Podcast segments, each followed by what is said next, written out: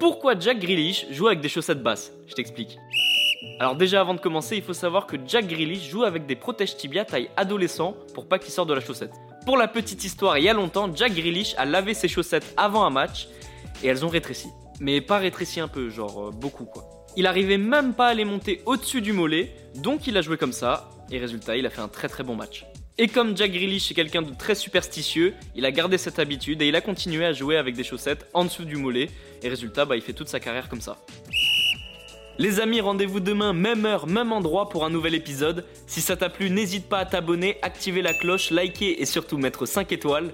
Et oui, j'allais oublier, si t'as une question, peu importe laquelle, il n'y a jamais de questions bêtes, pose-la en commentaire et j'y répondrai dans un prochain épisode. Foodcast est à retrouver sur Spotify, Deezer, Apple Podcast et toutes les autres plateformes. Je te dis à demain, ciao